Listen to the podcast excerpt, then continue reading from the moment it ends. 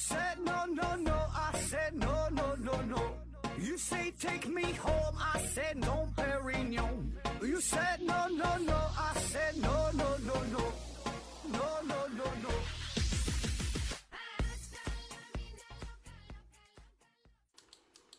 拼命探索，不叫果。欢迎您收听《思考盒子》，本节目由喜马拉雅平台独家播出。呃，没出正月都是年哈，再次给大伙儿呃拜个年啊。那在春节这段时间呢，我闲着没事儿，我又看了一遍《推理的迷宫》这本书。对于老听友来说呀，呃，对这书呢应该是并不陌生，因为咱们之前呢还举行过一次朗读活动，读的呢就是这本书。呃，我想挺多听友呢也都是参与了这次活动啊。呃，这本书里边确实有很多非常有启发性的地方啊，就是也挺好玩的，挺有挺有趣的啊。那我看到一些章节的时候呢。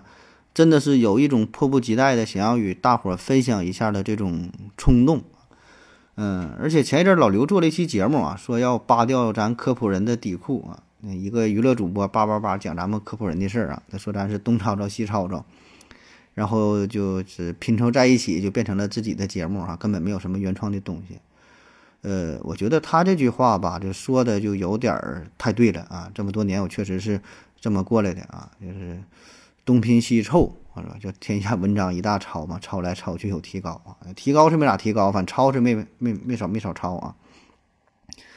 那咱 这回呢，既然抄吧，咱就抄的这个大大方方、光明磊落啊，就是抄了哈。直接告诉大家，今天的内容啊，全部呢都是抄袭于《推理的迷宫》哈。第六章叫信念意外绞刑悖论，哎，在这本书的第一百二十九页啊。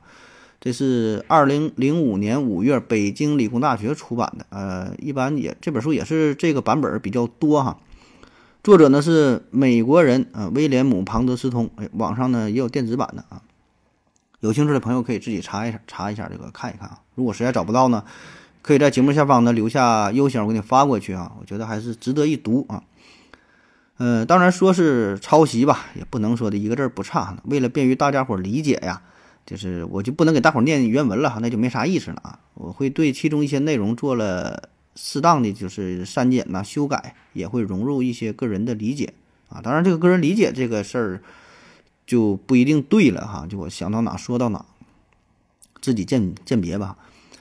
用现在流行的说法，这叫我帮你读书哈，我做你的小书童啊，其实就是洗稿啊。呃，这个故事啊，从一次法官的审判说起。说呢，有一位囚徒是犯了重罪，要被判死刑。然后呢，法官对他说：“现在我给你做出最后的裁，最后的裁决哈，必须给你判死刑了啊！但是呢，什么时候杀了你呢？什么时候整这个绞刑呢？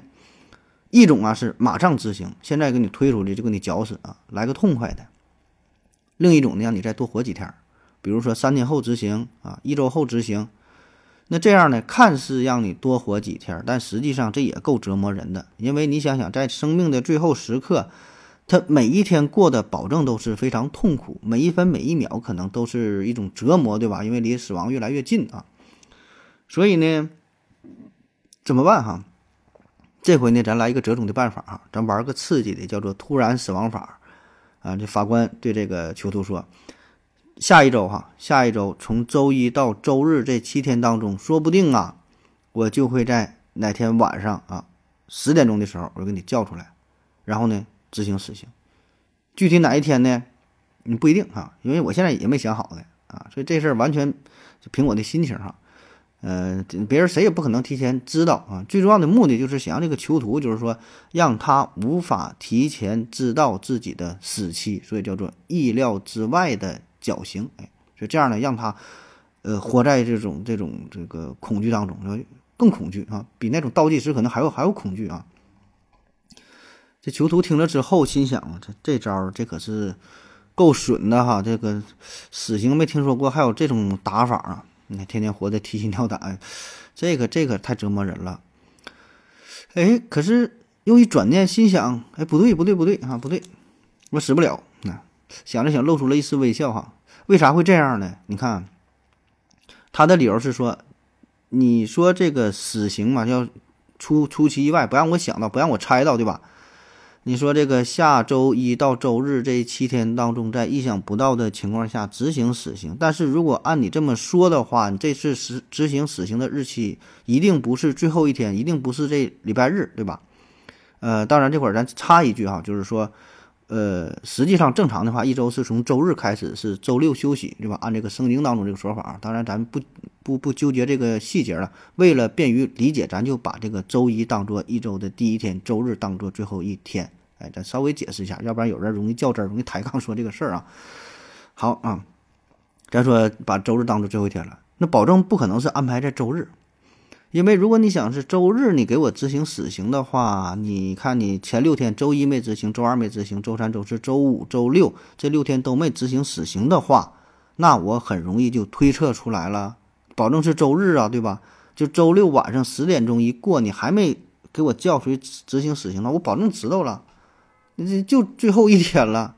那么这样的话，那也就不意外了。对吧？你不说给我带来个给我个 surprise 吗？给我个惊喜吗？嗯，在我在我意想不到的时候，你给我教出我，那我就猜出来了，这跟你说的冲突，所以咱把周日排除了。那么周日排除之后，实际上可以执行死刑的最后一天就变成了周六了。但是仔细想呢，周六也不行。因为咱说了，先把周日排除了吧，这事儿定了吧，不可能周日了，对吧？那就剩六天了。这六天的话，周六就是这六天的最后一天。但是你从周一到周五都没执行的话，那么囚徒自然能够预料到，一定是在周六执行。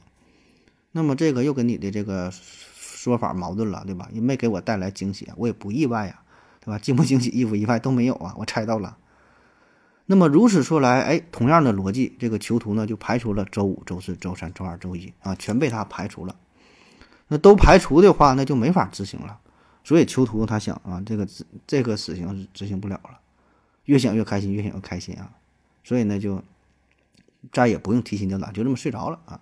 过了几天啊，哎，那就在周三周三的晚上睡得正香呢，那囚徒突然被叫醒，说：“起来，起来啊，给你执行死刑了。”哎，这囚徒一看，咋的？这怎么怎么今天呢？哎，确实呢，又很意外哈。他确实没意料到，可能在这个周三晚上就给自己就给绞死了。哎，这个就叫做意外绞刑悖论。所以你看，这个囚徒的分析也很正确，但是最后呢，被执行的时候呢，确实又很意外哈。这个问题到底出在哪儿？那这个悖论呢，并不是思想家、哲学家吃饱饭撑的、没事儿的凭空想象出来的啊，这是根据根据一个真实故事改编。最早呢，这个事儿是可以追溯到战争期间了啊，好像是在一九四三年还是一九四四年啊？不，这书上就这么写的，不是我记不住，书上原文就写的，一九四三年或一九四四年啊，整的这个还像我这个深思熟虑了一下啊。反正就是在二战期间，当时呢是瑞典广播电台，呃，瑞典广播公司播放了一则声明，说呀，本周啊将举行一次民防演习，因为不战争期间嘛，做个这个演习。为了确保各个单位真正处于无准备的状态，所以呢这次演习啊，咱事先不通知任何人，谁也不知道哪天演习，到时候就咱就来个突然袭击，哎，反映出真实的效果。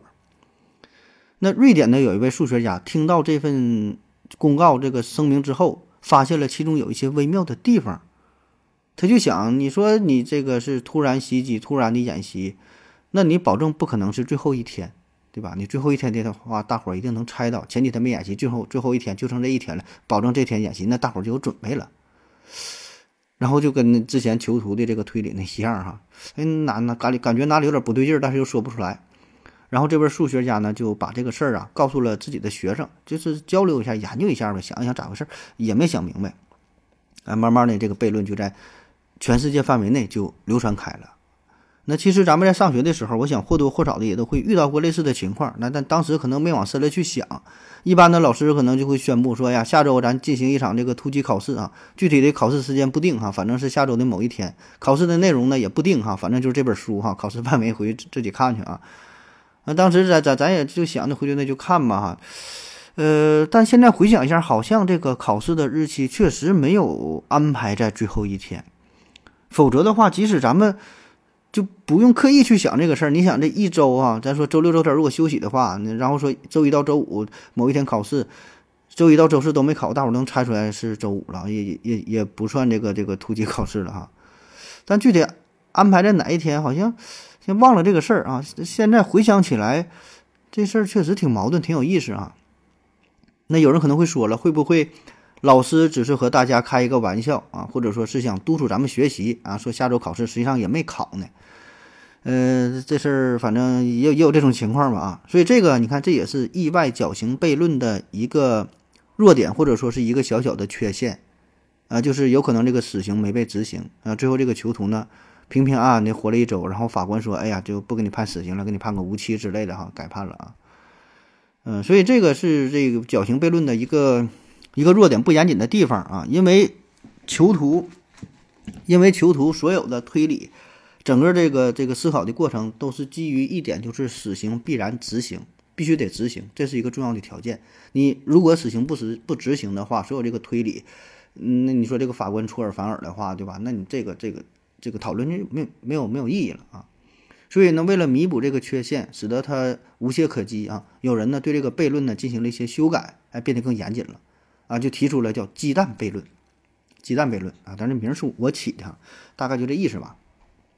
说啊，你面前有十个盒子啊，十个思考盒子啊，编号呢是一到十这十个盒子，呃，然后呢还有一个鸡蛋，现在呢让你转过身儿，你的朋友把这个鸡蛋放在其中的一个盒子里边。现在呢，这样你转过来啊，转过头来说，你看，这不编号一到十十个盒子吗？其中里边某一个里边有一个鸡蛋，哎，那现在让你依次打开这些盒子，说我保证啊，你将意外的发现这个鸡蛋在某个盒子当中，也就是说你在打开盒子之前，你保证猜不出来这个鸡蛋在哪里，对吧？你也没看到这盒子也不是透明的，对吧？所以你看这个思路跟意外绞刑悖论呢，它基本一样。但是这里呢，就有有有一个比之前严谨的地方，就是这个鸡蛋是存在的，它必然存在于某个盒子当中，相当于这个死刑呢是一定，呃执行的，不可能不执行。所以这就比之前那个严谨点儿了啊。那道理也都是一样的，就是说这个鸡蛋它显然不可能放在第十号盒子里边，因为你把前面这九个盒子依次打开之后，如果都没看到鸡蛋的话。你必然会知道这个鸡蛋那就在第十号的盒子里了，对吧？因为保证有这个鸡蛋啊，所以这样呢，把第十号盒子排除。同理呢，也不可能在九号盒子，对吧？因为十号盒子排除之后，九就变成了最后一个。那如此推理推理下去，哪个盒里也都不能放鸡蛋。可问题是呢，你的朋友确实把这个鸡蛋放在了某个呃盒子里，对吧？因为这游戏它很容易检验，你一次打开盒里看，保证有啊，哎，这矛盾就出来了啊。类似的呢，还有叫老虎悖论，啊，有不同的不同的细节上可能有有点差别，大大致都差不多。有的说是一个男的啊喜欢上了公主，然后呢这个国王要考验他啊；有的说是一个逻辑学家犯了重罪要被处死，然后国王呢呃就就要给他个机会怎么地的，反正就咱用这个逻辑学家这个举例子吧，说这呃逻辑学家犯罪了啊。然后呢，国王说：“我给你个机会啊，你不逻辑学家嘛，平时挺能整的逻辑思维的哈，这个挺能耐的哈，你分析分析啊，你分析看看现在你你给你个机会，看你能不能活下去。说面前呐，你这一二三四五五扇门，完了有一只老虎啊，就藏在哪扇门后边呢？不一定啊。现在呢，你可以从一到五号顺按这个顺序依次打开这个门。那在开门之前，你可以分析分析这后边有没有老虎啊？你看看惊不惊喜，意不意意不意外啊？你要能分析对了，我就给你放放走。”然后逻辑学家就分析了，说你这老虎保证不可能放在第五扇门后边，因为我一次打开一到四号门都没看到老虎，保证在第第五个了，对吧？那同理也不能第三个，不能第二，不能第，最后推理没有老虎啊，然后一打开啊，不定从哪就出来一个啊，就这是一大类悖论，核心思想呢都差不多啊，还有还有很多的变种啊，呃，咱说一个稍微进阶版本的，叫做霍利斯悖论啊，这个也是就这本书里边提到的啊，霍利斯悖论，呃，听懂算，听不懂拉倒啊。听个热闹就行了。呃，说火车上有两个人，老刘和老汪啊，俩人呢，这面对面坐着，俩人也也不认识，关系也不太好啊，一般吧，这俩人。然后呢，俩人坐着没啥事儿干呢，合计做点小游戏吧，交流交流这个科学精神。然后说，咱这的啊，一人吧，在心中默默的想一个正整数，正整数，一二三四五六七八，哈，随便想，就是无无限大都行啊，一人想一个正整数。想好之后呢？把心中的这个数啊，偷偷的告诉给另一位乘客。那旁边站一站着一个乘客呢，偷偷的哈。老刘呢从左耳朵告诉他，老汪呢从右耳朵告诉他，告诉这位乘客。这个乘客听了之后，然后对这俩人说：“我呀，马上就到站了。下车之前呢，我现在呢可以给你们一点小提示，哎，给你点小小小小信息啊。你们这两个人想的这两个正整数呢不一样。然后呢，你们当中任何一个人也无法推断出谁选的数更大。”说完这句话，下车走了。老刘和老王俩人就开始思考了，这数到底是多少呢？哎，咋咋回事？就想这个数啊。老刘呢自己选的数是二零四九，老刘就分析了啊，你看我选的是二零四九，那么老汪他显然选择的不是一，那如果他选择的是一的话，那么老王他必然就会知道我选的数比他大了，因为刚才那位乘客说了，咱俩选的数是不一样的。对吧？那咱咱选的都是正整数，完数还不一样。那如果老王自老王自己选择的是一的话，那任何一个与一不一样的正整数，那都会比一大。这样呢，他就能推导出谁大谁小了。所以呢，他选的不是一，对吧？排除了。然后老刘继续分析，那说老汪这么出名的人，他一定也会想到这些内容，他也能分析出我选择的不是一，对吧？所以这个一就被排除了。那一被排除了，最小的就是二。啊，那如果老刘选的是老老老王老王选的是二的话，那他也应该知道我选的不是二啊，于是呢二也被排除了啊，就如此排除下去呢，只要这个旅途足够长哈，俩人就一次一次排除，他能排除所有的正整数。那以上这些悖论其实核心的点吧都一样，就不管呢是说一周七天也好，还是说十个盒子里边装的鸡蛋也好，还是五扇门背后的老虎也好，还有这不断被排除的正整数也好啊，道理都一样啊。那为了便于理解哈，咱们把这个悖论呢稍微简化一下。想一想啊，说下周如果不是七天，如果是一天的情况，或者说只有一个盒子的情况，行不行呢？还有没有这个悖论呢？法官说：“我将在下周六把你给处死。”啊，然后说你又无法预测自己的死期，这听着有点不太像人话了，是吧？或者说桌子上放着一个盒子，然后你的朋友说：“我将。”把这个盒子里放一个鸡蛋啊，但是呢，你又无法猜出这个盒子哪个盒子里有鸡蛋啊？那你想，这朋友保证是疯了是吧？听着不像人话。所以呢，咱们这个一这种情况好像不太成立哈，咱们从二这种情况开始说啊。咱休息一会儿。我要跟正南去尿尿，你要不要一起去啊？我也要去。哎，风姐，我要跟正南、阿呆一起去尿尿，你要不要一起去啊？喝了口水回来，咱们继续聊啊。那刚才说了哈，既然只有一种选择的这种这种情况之下，这个悖论它就不成立了。那咱们考虑两天的情况。法官对囚徒说：“下周末的某一天，我将给你执行死刑，也就是周六或者是周日哈这两天中的某一天，哎，执行死刑。啊，同样你在执行之前，你无法呃提前预料到哪一天。那么这样的话，囚徒还能够知道自己是在哪一天被。”处死吗？他会感到意外吗？你看这种情况下就更一目了然了啊！如果说周六没被执行死刑的话，任何一个囚徒啊，在这时候根本就不用什么逻辑学家，不用什么推理了，对吧？但凡是一个思维正常的人都可以意料到，那必然就是周日给自己执行死刑。所以给我们的感觉就是，如果说让你当法官来执行这场死刑的话，多半呢可能会选择周六。因为你选择周日的话，这囚徒一定会猜出来。那如果你选择周六的话吧，呃，似乎给我们的感觉好像是还能给他带来一些小小的惊喜和意外。也就是，如果一个囚徒没有深入分析这个问题的话吧，多多少少的话，可能可能是有点有点有有点意外啊。当然，如果一遇到一个稍微聪明一点的，对这个问题稍微思考一下的囚徒来说，那他必然会。声称我早已预料到了这一切，对吧？我就知道这一天会被处死，因为你不可能在周日处死我，那所以必然就是周六。所以法官大人哈，你当初的说法也不对，没出乎我的意外啊。那说到这儿啊，不知道你是否察觉了这个悖论的一个关键所在，就是到底什么是知道啊？什么是知道？就知道这两个字儿到底意味着什么。那在讨论意外绞刑这个悖论的时候，囚徒与法官之间会陷入到一级猜测、二级猜测、三级猜测，甚至是 N 级猜测。因为囚徒被告知下周末将被执行死刑的时候，具体是周六还是周日，他无法提前知道啊，而恰恰是这个信息让囚徒自认为他自己一定不会在周日。被绞死，否则他就知道了自己的死亡日期。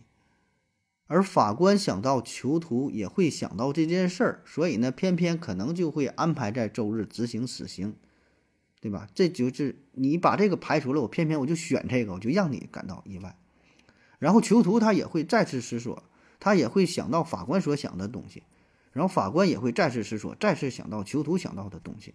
就俩人，俩人来回来回这么这么往上升级啊，二级猜测、三级猜测，啊，那总之你要这么循环下去，这个这游戏就没法玩了啊！这有点类似于空城计一样，诸葛亮摆出空城计，司马懿知道诸葛亮一生一生非常谨慎，所以呢觉得其中必定有诈。诸葛亮知道司马懿知道自己一生谨慎，所以呢必定会认为自己其中有诈，所以呢才会摆这个空城计。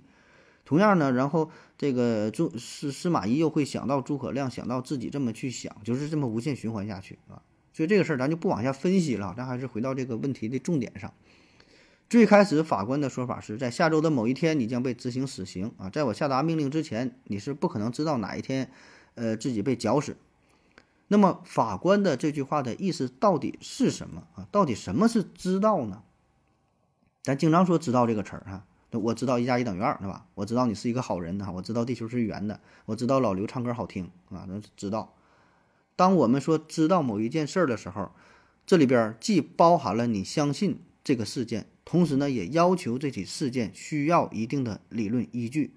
再有呢，就是这个事件得是真实的，这才叫知道，就是最终可以通过证据来表明它是真的。只有这三者同时满足，才叫做真正的知道。啊，这个是这个这个书里边是这么说的哈，嗯，就是确实对于知道的定义吧，还存在着很大的争议啊。咱就是按书按书这个，呃，推理的命这本书这里边这个思想，咱就往前聊了。就说这个三者同时满足才行啊。比如说哈，你说你知道啊，你知道二十九是一个素数，这说明你相信它是一个素数，你认可这件事儿。然后呢，你有足够的理由来支持这个观点啊？你为啥知道它是素数？哎，这你并不是做梦梦到的啊，也不是说一个三岁小孩告诉你的，而是通过计算呐，通过查找素数表啊得出的这个结论。最后呢，我们再次经过经过验证啊，发现二十九确实是个素数啊，这是一个事实啊，这是一个真事儿。哎，这这这么一分析，听起来感觉说的有点是废话，是吧？这这这不这有什么有什么值得讨论的哈？但是确实对于知道的定义非常非常难啊！可以说直到现在，哲学家们、思想家们也没整明白到底什么叫做知道。当然，我们日常生活当中在使用“知道”这个词儿的时候并不严谨，很多时候它并不是知道啊，但是我们也这么去用，对吧？根本不会想这么多。比如说有一些所谓的大预言家。他说：“我早就知道某某这个有大洪水呀，呃，未来会发生什么什么什么大地震呐，发生什么大事儿哈。最后呢，也证明他的预言确实是对的，真的发生了。但是这个基本就属于瞎猫碰上死耗子，他并不是真正的知道，对吧？但是他说的确实对啊。那么法官说啊，你不可能知道自己哪一天被绞死。囚徒说，我知道不可能是最后一天。这里边的知道，这到底是意味着什么啊？”哲学家的想法呢是说，真正的知道，不这这三者缺一不可嘛，就是相信合理的真相，相信合理的真相啊，就是他他认可这个事儿，这个事儿呢也有证据，最后呢证明他也确实真的相信合理的真相啊。那如果这三者缺失了其中的一种或者是几种的话，就会出现以下这几种情况啊，这就就八种呗，对吧？这不三个因素嘛，相信合理的真相，对吧？然后咱用这个 T 呀，代表这个条件是满足的；F 呢，代表这个条件呢没被满足哈，就是就是真假嘛。这样的话呢有不同组合哈。那 T T T 这就是相当于相信合理的真相了，就是这个就真正的知道。比如说咱们相信地球绕着太阳转，对吧？你也相信这个事儿，也有证据表明这个呢也是事实，对吧？叫相信合理真相。那如果是比如说 F T T，F T T 就你不相信这个事儿。但是呢，他有一些合理的这个证据，完他也是真相，但是就是不相信啊。比如说这神创论啊，说这个神创论、神创神创论这些人，他们就拒绝相信进化论。虽然现在有很多的证据支持进化论，然后说进化论呢也是也也是真事儿啊，但是您就是不相信，这就叫 FTT。呃，再比如啊，这个相对论刚刚诞生、刚刚提出来的时候，那很多老一辈的物理学家呢就拒绝爱因斯坦的相对论。所以你看，这个就是不相信啊。但是呢，相对论那时候也是有了很多的证据，然后呢，它也是真相，对吧？但是就不相信，叫 FTT。所以呢，物理学家普朗克曾经抱怨到说，一个新的科学真理得以确立，并不是因为那些反对者认识到新理论的正确而接受新理论，更多的呀，只是因为这些反对者慢慢的都死掉了啊，然后呢，熟悉新理论、认可新理论的新一代成长起来，啊，所以这只是只纯靠生命的这个终结啊，然后呢，新人才接受这个新理论啊，所以说不是这个人的观点改变了，是最后他最后他死了啊。再比如一种组合呢，叫 TFT 啊，TFT 相信不合理的真相，啊，这挺有意思啊，这是呃看起来不合理，完完相信还是真相啊，这个就是啥呢？就是这个一些事儿被凑巧蒙对了啊。举个例子就明白了啊。相信不太合理的话，真相。比如说，公元前五世纪，古希腊哲学家德谟克利特啊，他呢说，所有的物质啊都是由极其微小的、不可见的、不可再分的这个微微粒组成啊，也就是呃我们现在说的这个原子的结构啊。那你看，他就是相信这个理论是 T，对吧？但是这个理论呢，当时并没有什么证据去支持啊。那时候你说他他他也看不着，没有什么显微镜，没有什么玩意儿，他看不着，没没没没有这个证据。所以这证据这个呢是 F 啊，T F，最后呢是 T 啊，就是说这个事儿呢是真事儿。那么现在我们知道了，对吧？这物质确实由原子组成的哈。当然再往下说，是不是可可再分啥的？呃，那就是呃研究的更深入了哈。起码说当时的这个以德谟克利特的观点来看，还是符合基本上符合现在的观测结果啊，这叫 T F T 啊。还有一种就是 T T F，T T F，这就是相信那些看起来很合理的，但是它是假象。啊，比如说以前人们认为这个叫地心说，地球是宇宙的中心，因为确实对吧？看起来地球绕着太阳转啊，这个证据有对吧？看起来就就是如此啊。然后呢，感觉很合理，很多人相信。但是这个呢，它它它是它是错误的啊，它它不是真相。那还有比如说这个 TFF 啊，就是相信那些没有证据的假的东西啊。那为啥还要信呢？迷信呗，对吧？有人就就相信这些东西。相信什么修仙呐，什么玄幻呐，一些迷信呐，这些东西叫 TFF 啊。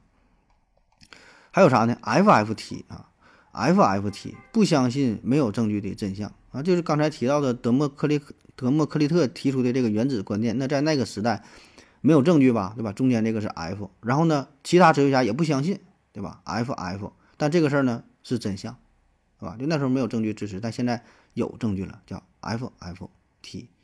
还有呢，就是 F F F 啊，这全假的，不相信也没有证据支持，它也不是真相啊。这这这好好说，比如说有人说了，这个火星是用绿色的奶酪做成的，你感觉这不太可能吧，对吧？没有证据支持，没有人信，那而且这个它也不可能是真相啊，就这这废话了啊，没有人信这东西。所以这个有八种不同的组合，只有都是 F 啊，都是 T T T 的时候，才叫做真正的知道。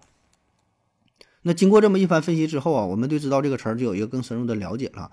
但是说放在意外的绞刑这个问题上，我觉得似乎也没有什么用啊。法官说你不可能知道下周几你被处死，我一定要让你感到意外。囚徒说我知道自己一定不可能是在周日被绞死啊。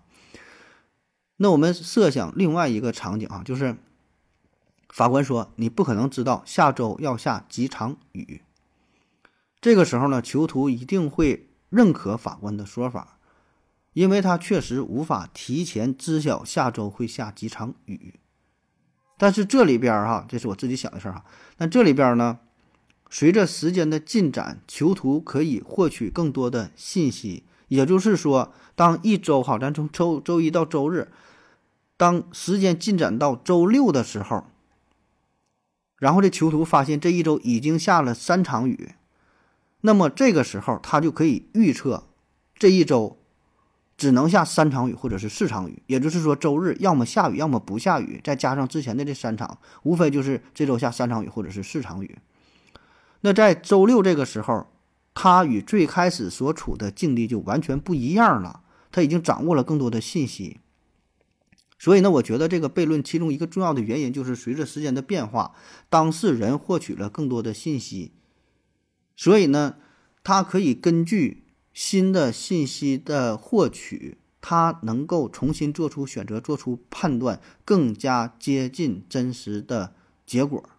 就像刚才举的下雨的这个例子，对吧？如果说在最开始的时候，这一周没到来的时候，这一周下几场雨，囚徒可以随意去猜。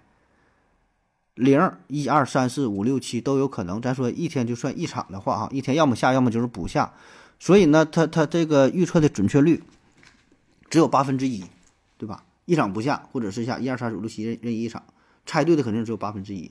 但是当这个事情进展到周六的时候，他已经将正确的概率提升到百分之五十，对吧？其实他就是相当于猜这个周日下不下雨，对吧？就是基于之前的事实，可以做出更准确的判断。准确率由原来的八分之一上升到了二分之一了。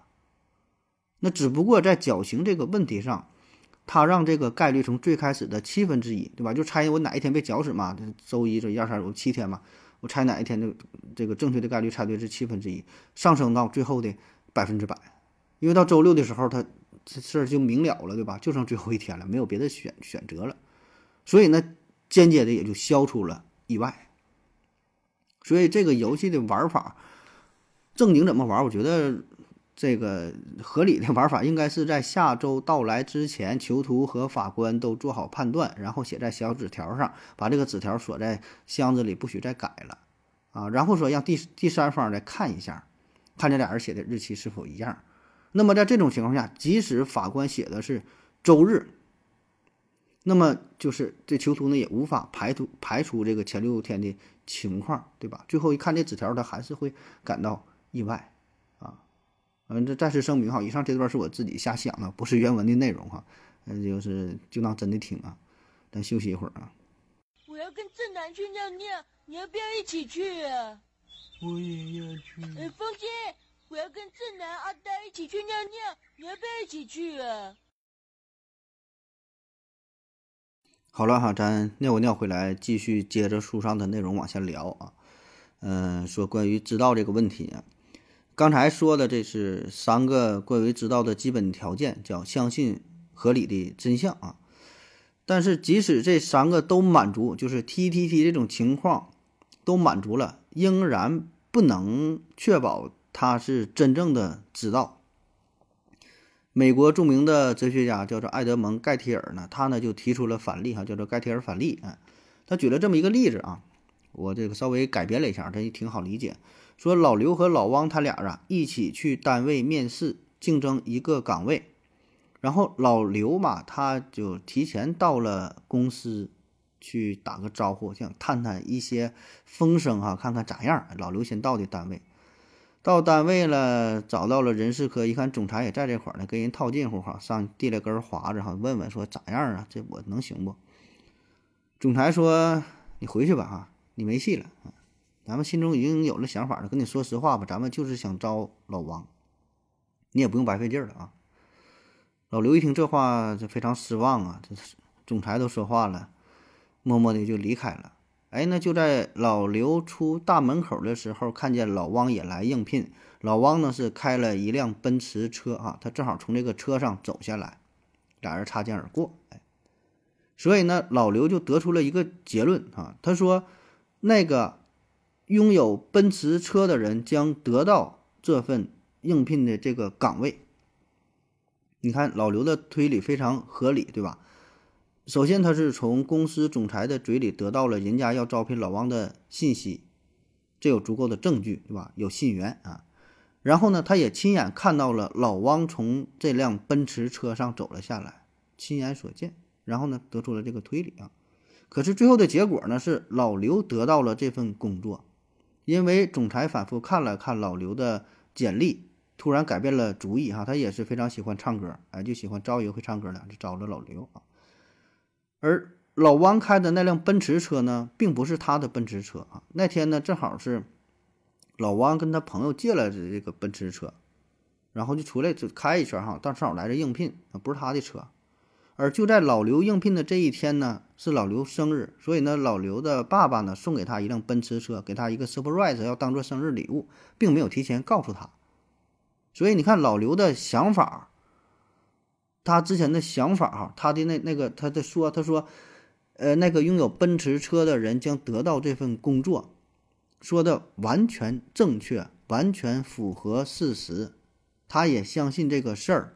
也有足够的证据，对吧？听到了总裁的说法，也看到了这个这个情况，得出了正确的结论。最后这个结论也是符合事实的，确实是那个拥有奔驰车的人，呃，得到了这个工作岗位。但是呢，跟老刘的想法又完全不一样。再比如说哈，老刘某一天下午睡觉，这下午他一般都是晚上熬夜嘛，白天睡啊，下午正睡觉。睡睡睡的是做一个梦哈，从梦中惊醒了，一睁眼睛一看，自己的表是下午五点半。往外边一看呢，哎，确实也是傍晚了，这太阳呢在大西边要落下去了，还有点火烧云，街上的车也是越来越多啊，下班点儿嘛，对吧？越来越堵，他就很相信呢，是五点半这个点儿。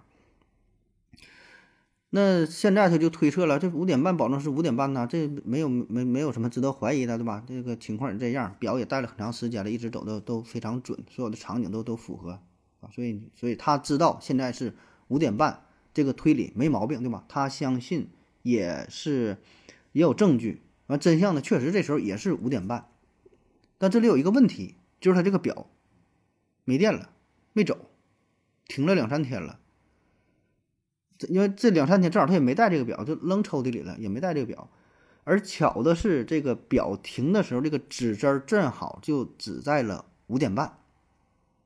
所以这问题就来了：老刘相信这五点半有合理的依据，也是真相。但是呢，这个事儿哈，这个五点半呢，跟我们这个想象中的又不太一样，差点意思啊。这个就叫做盖提尔反例啊。还有一个经典的例子叫。空地上的奶牛，哈，这也是十大著名思想实验之一了。咱之前也聊过这个事儿。说有一个农民，他有一个获奖的奶牛，呃，这天呢，他在草地上放牛啊，但这离这个奶牛比较远啊。这奶牛呢，在远处吃草，他躺在树下呢，他就不放心嘛，就是获奖的奶牛啊，非常珍贵啊，就没事往那边看一看，担心这个牛啊走丢了。嗯，这这时候正好来了一个送奶工，送奶工告诉这个农民说：“呀，你不必担心啊，那头你那个那个奶牛啊，我都认得，哎，他呢就在附近的那个空地上啊吃草呢，没走多远儿。你不信往那边看一下。”一边说一边指着那边空地上的那个奶牛。这农民呢起身顺着这个送奶工指的方向看了看啊，哎，确实啊，能看到一个非常熟悉的黑白相间的花纹形状啊，觉得哎那就是自己的奶牛，然后很放心啊就躺下了啊。可是过了一会儿啊。这个送奶工呢是走到了远处那棵树下，就之前说以为下边有奶牛的那个树下边，一看呢，首先这个奶牛确实在那儿，但这个奶牛吧是躺在了大树的后边，躺那会儿休息呢。然后这个树上边啊缠着是黑白相间的塑料袋儿，所以呢，刚才那位农民说他看到了奶牛非常放心的时候，实际上他看到的只是这个树上黑白相间的塑料袋儿，并没有看到真正的奶牛。当然，这个农民说的也很对，这个奶牛确实没走远，就在那边空地上吃着草，所以这个问题就来了。当初农民说自己知道奶牛在空地上，他的说法是否正确呢？他是否是真正的知道呢？还有像，呃，咱说以前这个炼金术士啊，以前炼金术士啊。呃，有这个行业对吧？就是叫什么点石成金，用这个贱金属想炼出贵重金属啊，拿铁想变成金子啊，非常执着。所以你看，他相信这个事儿，对吧？首先相信没有，他保证信他，不信他也不能这么干。然后现在咱知道了，你这个保证是不可能成功的，因为你你你这个化学上炼金的是化学方式，你化学方法是不可能把一种元素变成另外一种元素的。呃，但也不是绝对不可能。说您通过物理的方式可以让元素之间相互转换，通过什么裂变、聚变之类的，对吧？氢能变成氦，对吧？这保证是可以的，理论上是可以的。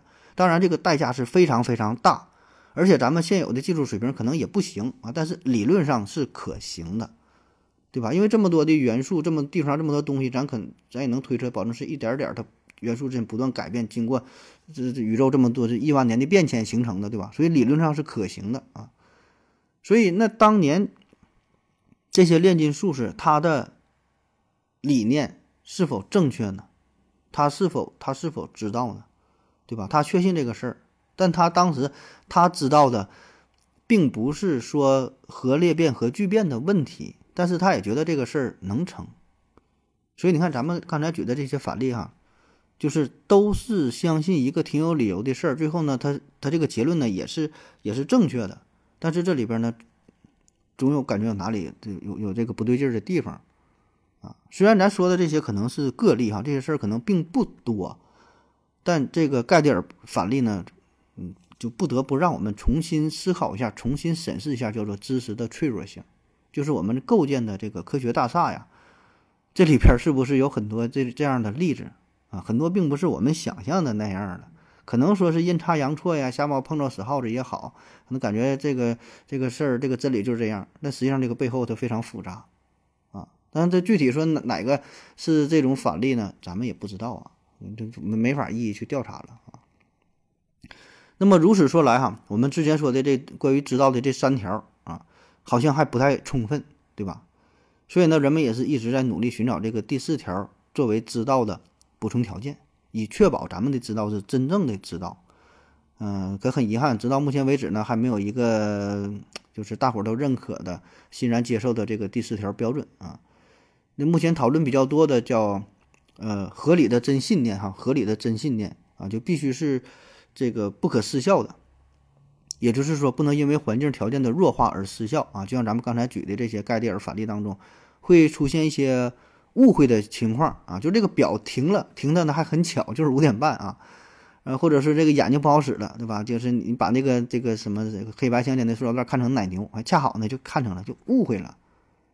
啊，还有像老刘的误会了吧？他获得这个工作岗位，就是说这些，这些都是有一个误会，误会的前提啊。说真正知道，应该把这些误会去去排除。那么说这么半天哈，那么现在呢，咱再回到最开始的这个问题上，就是意外的侥幸啊，意外的侥幸。呃，奎因呢，说说这个奎因的思想。奎因的思想呢，他认为这囚徒所有的推理啊都是错误的哈。奎因这也是非常著名的哲学家，也有翻译成蒯因的啊，蒯啊，确实有蒯这个姓，草字头下边加一个朋友的朋，右边加一个立刀啊，蒯啊，这是那蒯的蒯因啊，就也有叫这个奎因。呃，在《推理的迷宫》这本书当中，咱还会咱还会多次提到这个人哈，奎因。奎因说，这个囚徒呢，就连他的第一个推理也是无效的啊，因为这个囚徒他。推测出自己不会在周日那天被绞死这个结论不对，或者说他没有足够的理由得出这个结论。当法官说囚徒不可能预知自己执行死期，呃，死刑的这个日期的时候，那很明显哈，法官的意思呢是说，一个完全遵从逻辑思维的囚徒无法确切的推出行刑的日期。但是呢，一个不那么追寻逻辑思维的囚徒，他就有更大的自由的思维的空间，甚至说可以完全凭借着自己的直觉去猜、去确定一个日子。那么这个日子很可能被猜对。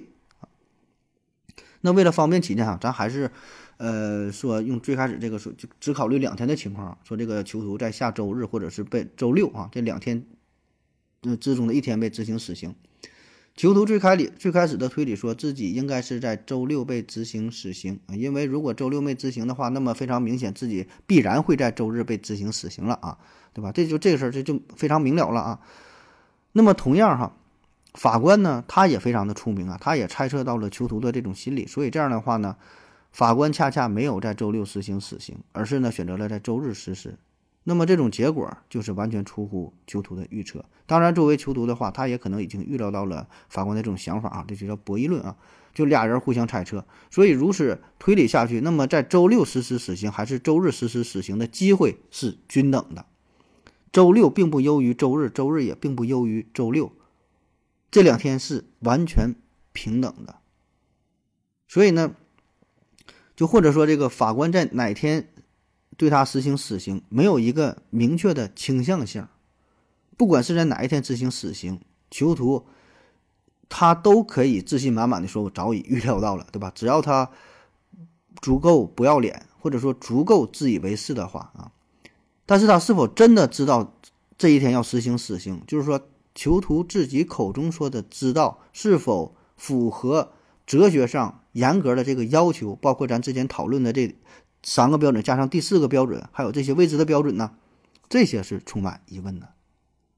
总之啊，目前来看，囚徒并没有足够的理由推导出他会在周六就被执行死刑。即使他推导出来了自己这天会被执行死刑的话，恰好也是在这天执行的话，只能说这是一场巧合啊。这个就是，呃，奎因的一个一个一个思路吧啊。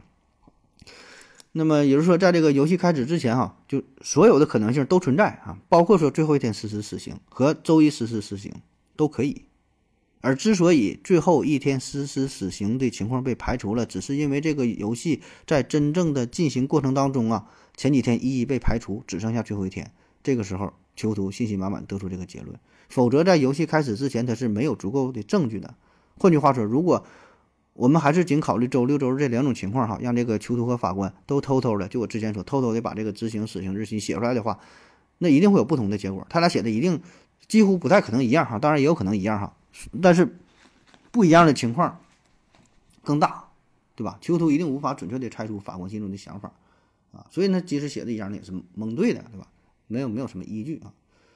那以上呢，这个就是关于意外的绞刑这一章的一个解读哈，一个抄袭啊，和大伙儿分享到这儿啊。那么在这一章当中呢，作者还提到了其他几个悖论啊，呃，简单说一下吧，这就有一些就稍微有点有点复杂了，我就是随便一说吧。有一个呢，叫做贝里悖论，哈，贝里，贝里悖论啊，这个也是因为呃图书馆管理员贝里而命名的啊。他是向罗素介绍了这个悖论啊。这个悖论吧，乍一听起来和这个意外的绞刑好像没有什么关系啊。但是呢，你使劲，你稍微一分析一下，呃，确实确实也没没有什么关系啊。直接看这个悖论哈，他说的是啊，不能用少于二十个字儿确定的最小自然数。那么这句话它本身就确定了一个自然数，然后呢，这句话呢写出来又是十七个字儿，啊，就是不能用少于二十个字儿确定的最小的自然数。它这句话本身它就少于二十个字儿，然后又确定了这个自然数，啊，不知道听懂没有？听着有点绕哈。呃，这比如说，咱说这个六十五哈，六十五，咱都用大写的数，大写的六，然后十，然后五，这不是三个字儿吗？啊，比如说七百九十二，那七，然后百，九十都写大写二，七百，这是五个数。他说的是不能用少于二十个字儿确定的最小自然数，用这种方式，它这十七个字儿就已经确定了这个数，所以呢，就造成了这个矛盾哈。嗯，可能还是不太没太听懂啊。那举这举一个这更浅显点的例子，就是咱经常在写作文的时候会形容哈，说我今天非常开心哈，开心到开心到什么程度哈，就我无法无法描述这种感觉啊。或者说我看到一个美女长得非常漂亮哈，有多么漂亮，根本呢无法去形容。但是你这个无法去描述、无法去形容这个词儿本身就描述了你的感觉啊，无法去形容本身就是形容了这个人的。长相也是一种形容，也是一种描述，啊，所以所以你说你这种开心到底可不可以描述呢？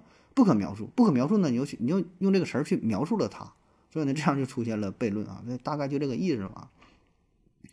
还有一个呢，叫做布里丹语句哈，布里丹语句，呃，这也是一个悖论哈。说有这么一本书哈，这本书里边全书就有一句话，里边写着，呃，在这本书当中。一切语句都是假的，啊，这本书里边啊，一切语句都是假的。那如果这句话是真的的话，那么它就是假的啊，因为他写的是这本书里边的语句都都都是假的嘛。如果这个语句是假的话，那么这本书里边这这句话就就是真的了，对吧？我就造成矛盾了。就像我经常说的，我给你我给你的唯一的建议就是不要听从任何人的建议。嗯，好了，感谢您各位的收听，谢谢大家，再见。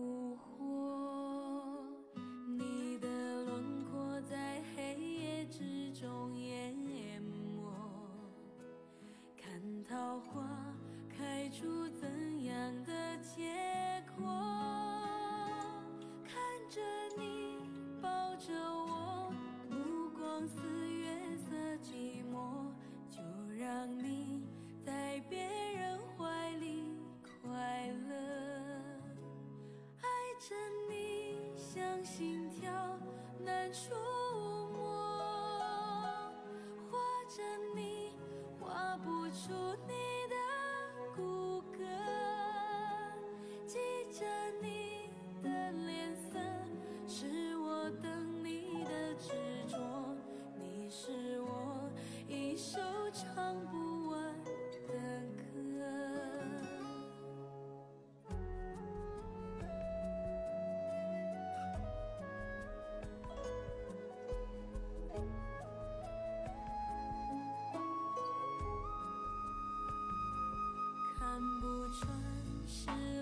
失落的魂魄猜不透是你瞳孔的颜色。一阵风一场梦爱是生命的莫测你的心到底被什